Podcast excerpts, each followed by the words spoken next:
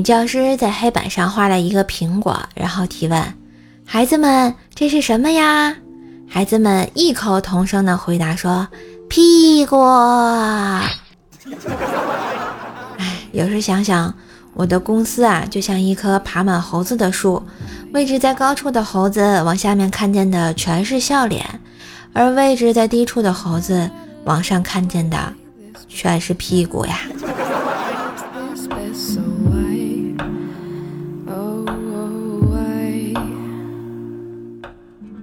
那年经人介绍认识了个女朋友，两人都年纪不小了，不过都对对方不是很感冒的那种，就是淡淡的试着交往。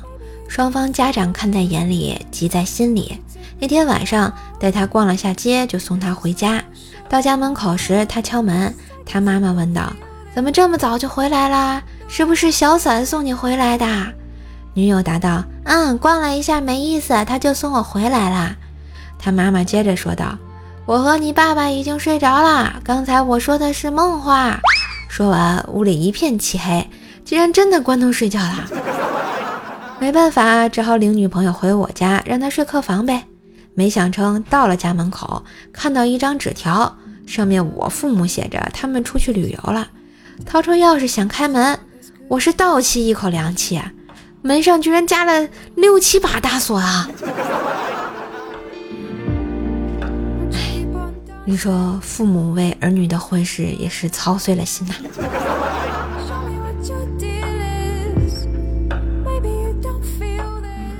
妻子从服装商店回来，高兴地对丈夫说：“亲爱的，快来看我买的这件衣服，这种款式现在还很流行呢。”哼，嗯，是不错，不过这衣服太阳晒了之后肯定会褪色的。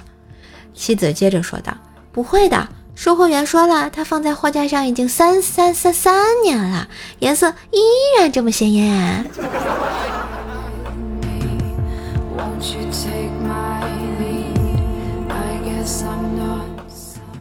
看新闻啊，一对夫妻经常吵架。有次吵架后，妻子一气之下便毒死了老公。看完我叹气道：“老婆，你说这女的也够狠的，竟然用毒药毒害自己的丈夫。”要是我惹你生气，你可以不能学他呀。老婆说：“嗯，现在这新闻报道啊，一点儿也不详细，也不说说用了哪种药。”我。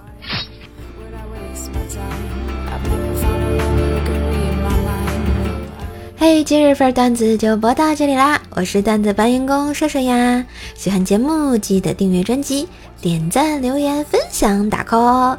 觉得节目不错，也可以在节目图片下方赏赞按钮，给射手来个打赏吧！嘿嘿，感谢支持，更多的联系方式可以看下节目的简介，也别忘了给射手专辑打个五星优质好评啊！